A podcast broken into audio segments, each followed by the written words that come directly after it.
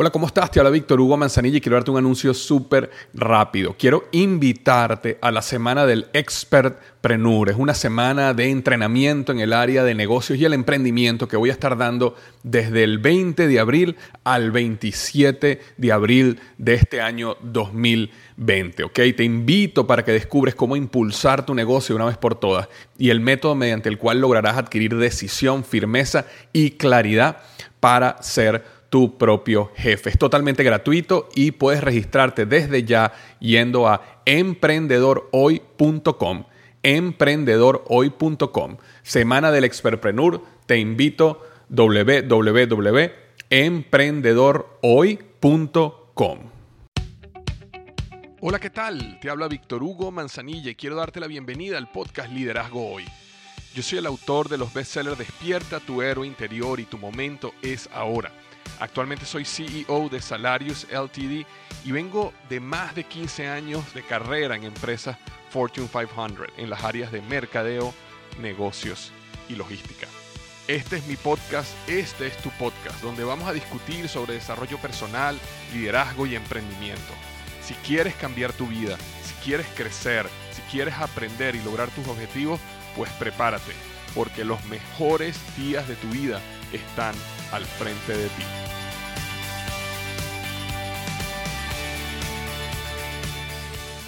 Hola, ¿qué tal? Bienvenido al episodio número 215, 215 del podcast Liderazgo Hoy. Vamos a estar hablando de las tres fases para conquistar el arte de la influencia. Las tres fases para conquistar el arte de la influencia. Sabes que hace pocas semanas eh, firmé un contrato para un cuarto libro, ¿ok? Que se va a llamar Liderazgo conquista el arte de la influencia. Entonces estaba trabajando un poco en el concepto, estaba trabajando un poquito en el framework de este libro de liderazgo y quería empezar a eh, comentarte y contarte un poquito sobre cómo estoy viendo yo este concepto de liderazgo. Entonces quería hacer este episodio para hablarte un poco de cada una de esas fases que debes pasar para tú poder llegar a convertirte en un gran líder, para realmente conquistar el arte de la influencia. ¿ok? Entonces, esa primera fase comienza con lo que llamamos el liderazgo personal. ¿ok? No podemos llegar a ser líderes, es decir, influir en otras personas, si no logramos primero influir en nosotros mismos. Eso es algo que sabemos y uno de los primeros retos que me he puesto en este libro es tratar de definir cuál es ese proceso, cuál es esa estructura que nosotros necesitamos aprender a dominar para realmente poder decir que tenemos liderazgo personal. Pero de todas maneras, para objeto de este podcast, yo la dividí en tres. Es decir, tú necesitas tres cosas para poder dominar el liderazgo personal. La primera de ellas es, primer paso es control emocional. Un buen líder aprende a tener liderazgo sobre sus emociones. Y yo he estado hablando de esto muchísimo a través de mis podcasts, a través de mis artículos, de que eh, la mente genera nuestras emociones que nos llevan a tomar decisiones que nos llevan a un destino y que nosotros necesitamos desespiritualizar un poco lo que son las emociones y simplemente verlas como lo que son, que son segregaciones de neurotransmisores en nuestro cerebro basado en una programación basada en un, lo que yo llamo un mapa paradigmático, basado en un modelo del mundo que nosotros tenemos, que vemos con cierta perspectiva, y entonces nuestra mente, nuestro cerebro, segrega unos neurotransmisores que nos hacen sentir bien, que nos hacen sentir mal, que nos hacen sentir frustrados, que nos hacen sentir enamorados, y todo eso es lo que crea todo este, eh, todo este mar de emociones que nosotros vivimos cada día. Ahora, un buen líder una persona que realmente quiere conquistar el arte de la influencia necesita comenzar en entender que el control emocional existe. Es posible tener un control emocional y ese control emocional se logra mediante un proceso de reprogramación mental, donde tú puedes básicamente reescribir el software de tu mente y de esa manera tu cerebro va a hacerte sentir las emociones que te son útiles. ¿ok? No las emociones que por defecto vas a sentir. Si todos los días tú entras en un tráfico y ese tráfico te amarga la vida, bueno, ¿qué tal si nosotros reprogramamos eso para que cada vez que te enfrentes en un tráfico eh, sientas otro tipo de emoción, ¿verdad? Puedes aprovechar ese momento de una mejor manera, puedas llegar a tu oficina en paz y plenitud. Entonces, esa primera parte, ese primer paso de lo que tiene que ver con liderazgo personal, tiene que ver con este control emocional, aprender el proceso de controlar tus emociones. Y ese es un capítulo o una serie de capítulos que voy a estar trabajando a profundidad en el libro. De todas maneras, en mi libro Tu momento es ahora eh, yo al principio hablo conquistando lo interno y tengo un capítulo que tiene que ver todo acerca de conquistar las emociones, ¿ok? Ahora, el segundo paso tiene que ver con la creatividad. Y cuando hablo de creatividad, hablo de la capacidad de conseguir nuevas soluciones a los problemas. ¿okay? La capacidad de crear cosas nuevas. La creatividad es ese poder que nosotros tenemos de crear, de crear algo donde no existía nada, de crear valor donde no había valor. Si en tu oficina existe un problema porque hay un proceso que está roto y tú llegas y tú analizas el proceso y te das cuenta que está roto en tal lugar y tú creas una nueva solución, tú creas un nuevo proceso, estás agregando valor, estás creando algo que no existía. Si tienes un problema y ese problema en tu trabajo, en tu negocio, en tu vida, tú logras reflexionar al respecto y logras conseguir una nueva solución, ahí estás creando valor. Si tú tienes una idea de negocio y decides dar el paso y empezar a construir ese negocio, estás creando valor. Entonces, el segundo eh, paso o poder de un líder para conquistar el liderazgo personal tiene que ver con el poder de la mente con la creatividad, ¿ok? La creatividad, entender que la creatividad, el hecho que nosotros somos creativos, es algo que se aprende. Eh, a veces, y, de hecho esto me pasó muchísimo cuando yo trabajaba con agencias de publicidad, es que ellos se dividían mucho entre los creativos y los no creativos, ¿verdad? Y cuando tú hablas, algunos de ellos decían, no, es que yo no soy creativo. Y uno piensa que ser creativo es aquella persona que está más conectada a, las artes, ¿verdad? Eh, que dibuja muy bien, que pinta muy bien, que es capaz de eh, hacer un diseño, diseño gráfico, hacer un diseño de una página web. Esas son las personas creativas. La realidad es que cualquier persona que es capaz de crear algo es una persona creativa. Una persona que crea un negocio es una persona creativa. Una persona que puede dibujar muy bien y crear una obra de arte es una persona creativa. Una persona que se enfrenta a problemas y está constantemente buscando cómo solucionarlos y crea nuevas soluciones es una persona creativa. Entonces necesitamos convencernos que nosotros tenemos el poder de crear, ¿ok? De crear nuevas cosas en este mundo crear valor donde no existía valor y ahí es donde comienza ese proceso de realmente conseguir ese liderazgo personal. Y la tercera pata, digámoslo así, de este liderazgo personal tiene que ver con la vitalidad. Para tú llegar a ser un gran líder, necesitas conquistar lo que yo llamo tu vitalidad. ¿Qué me refiero con esto? Ser una persona que tiene altos niveles de energía, ser una persona que puede ejecutar cosas porque nuevamente tiene altos niveles de, energía, una persona que puede transmitir esa pasión. ¿Por qué? Porque tiene altos niveles de energía. ¿Cómo tú logras tener altos niveles de vitalidad? Bueno, de hecho podríamos hacer un podcast completo al respecto, pero eh, ahí me refiero todo lo que tiene que ver con tu salud, todo lo que tiene que ver con este, tu alimentación, todo lo que tiene que ver con tu capacidad de hacer ejercicio, entrenarte, mantener altos los niveles de energía. Y por supuesto tiene que ver también con todo lo que tiene que ver con el control mental, porque el control mental saca energías donde tú crees que no hay. Por eso es que una persona dice, una persona puede pensar, estoy sumamente agotado o agotada, de verdad, no puedo dar ni un paso más. Y de repente ocurre una emergencia y la persona logra sacar fuerzas y logra correr un kilómetro máxima velocidad. ¿Por qué? Porque la energía siempre estuvo ahí. Simplemente no sabes cómo ir y buscarla, no sabes cómo tú programar tu mente, no sabes cómo exigírsela a tu mente, ¿ok? Prefieres estar diciéndole a los demás o diciéndote a ti mismo o a ti misma, es que estoy cansado, es que estoy dolorido, es que no puedo más, cuando realmente tienes en tu mente una capacidad casi ilimitada de sacar energía en los momentos que lo necesitas. Entonces, una persona, ¿ok? Que logra tener un control emocional, control de sus estados emocionales y logra, gracias a eso, mantenerse la mayoría del tiempo en un estado de paz, de plenitud y felicidad. Una persona que adicionalmente entiende que tiene el poder de la creatividad y ejercita y desarrolla el poder de la creatividad para crear algo nuevo donde no había nada, para crear valor de manera constante. Y adicionalmente es una persona que logra tener altos niveles de vitalidad y energía y lograr controlar eh, su mente al punto que logra sacar energía inclusive en los momentos que siente que no tiene energía. Esas tres patas, esos tres pilares forman lo que realmente, lo que yo considero un liderazgo personal. Es decir, tú a ese punto has logrado dominarte a ti mismo o a ti misma y estás creando valor y sabes cómo manejarte como, como ser humano, ¿ok? Eh, es lo que llamaríamos una victoria interna. Ahora, esa es la primera fase para tu poder realmente conquistar el arte de la influencia. Luego de esa fase, entonces entra una segunda fase que yo la llamo la fase de adentro hacia afuera. Y esa fase de adentro hacia afuera es utilizar ahora todos esos recursos ilimitados que tienes dentro de ti, que has logrado aprender a dominar, a controlar, y ahora empezar a llevarlos afuera. ¿Cómo los llevas afuera?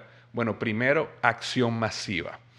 Una de las características de los líderes, de las personas que tienen altos niveles de influencia, es que son personas de acción masiva. Son personas que no se, no se conforman, eh, sino que tienen que estar en constante movimiento. Son personas que si tienen una idea, actúan en la idea. Son personas que no son pensadoras de manera constante, sino son más bien actuadores tienen ese vallas, esa tendencia a actuar.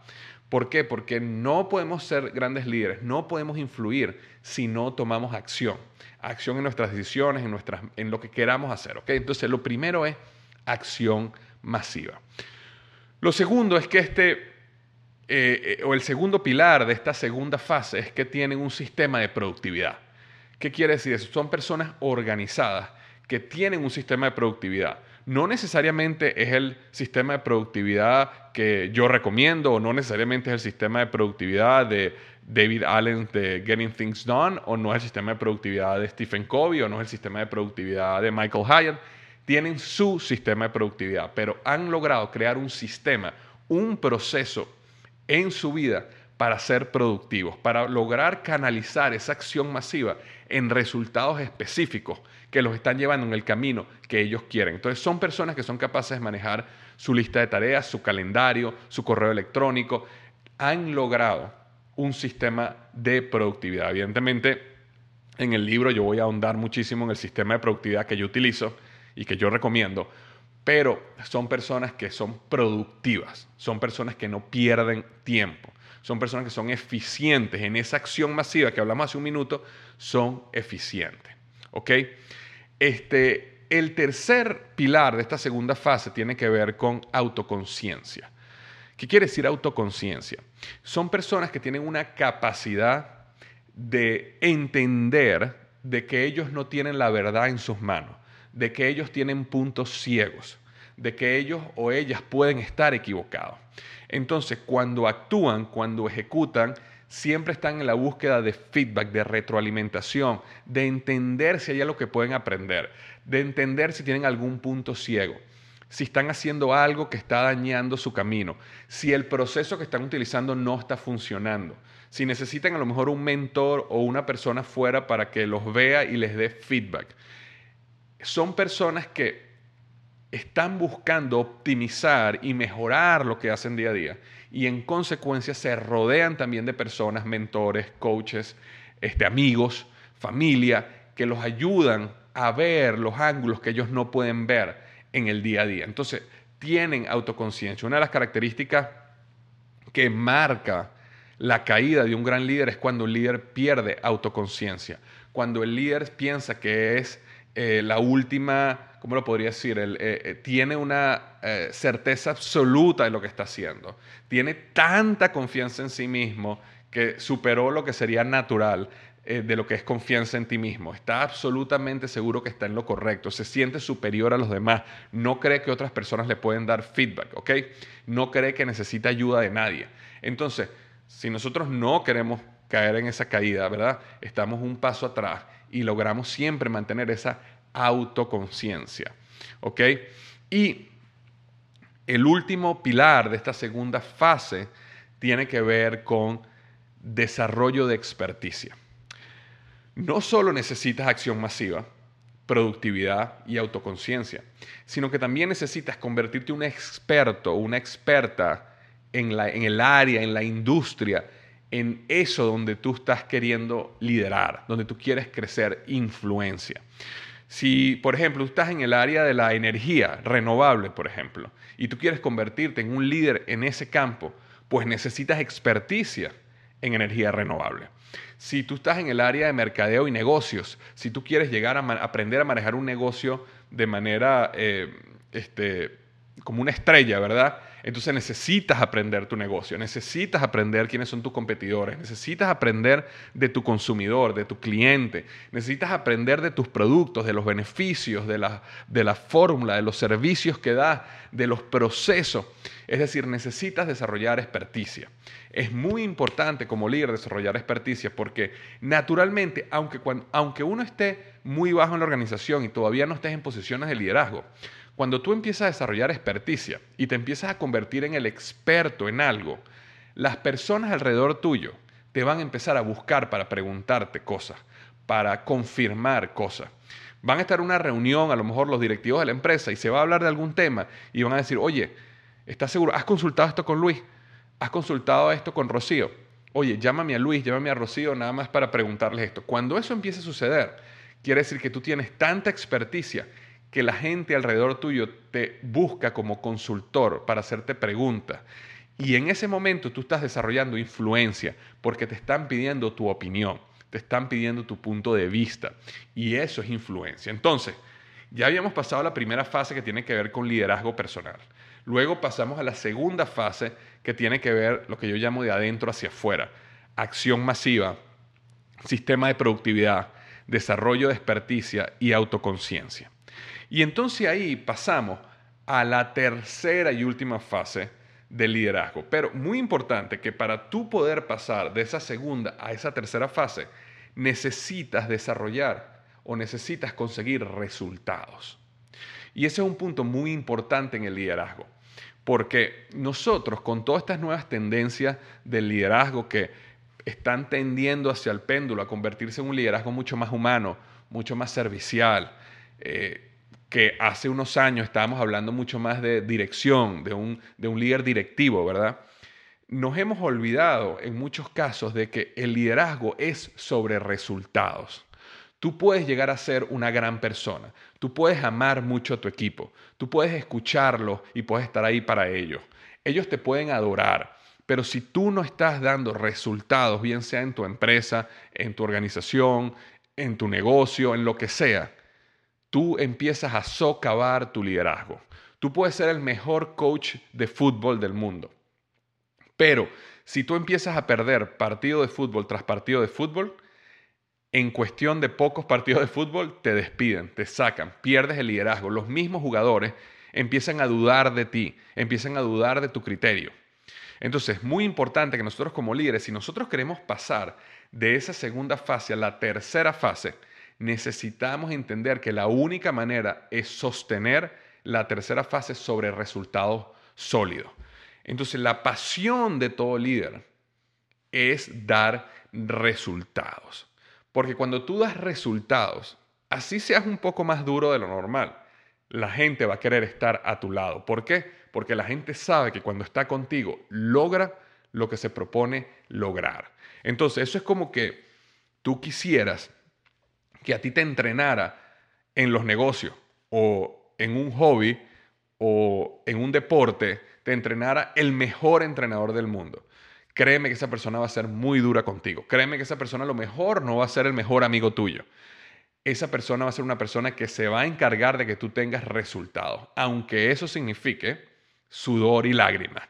Pero como líder necesitas dar resultados. Entonces, esa segunda fase, para tú poder montar la tercera fase encima de la segunda fase que acabamos de hablar, necesita haber una plataforma de resultados, porque los resultados personales son la base de la influencia real. Entonces, no, no sirve que tú aprendas trucos de liderazgo. No sirve que tú te leas cuatro libros de liderazgo y salgas allá afuera y digas cuatro o cinco frases muy bonitas.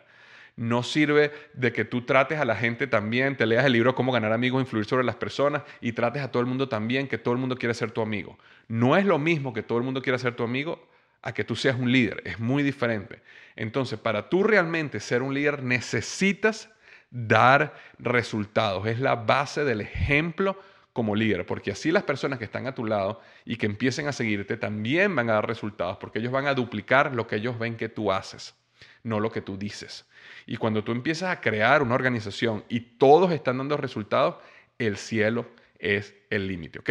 Entonces, estamos en esa base de resultados como la, digamos, la base de la influencia real. Y entonces ahora sí vamos a pasar a la siguiente fase que tiene que ver con liderazgo real poder influir en las personas, convertirte en ese líder que tú quieres convertirte. Y para tú llegar allá necesitas básicamente tres pilares, desarrollar tres pilares. El primero de ellos tiene que ver con la empatía. La empatía es, y de hecho yo hice un podcast solo sobre empatía, que te recomiendo que lo busques. Puedes buscar en Google Liderazgo Hoy Podcast, Empatía, y lo vas a conseguir. Eh, y ahí fue donde hice una, mm, bueno, un podcast completo solo sobre cómo desarrollar empatía. Pero la empatía es la capacidad de sentir los sentimientos de otra persona.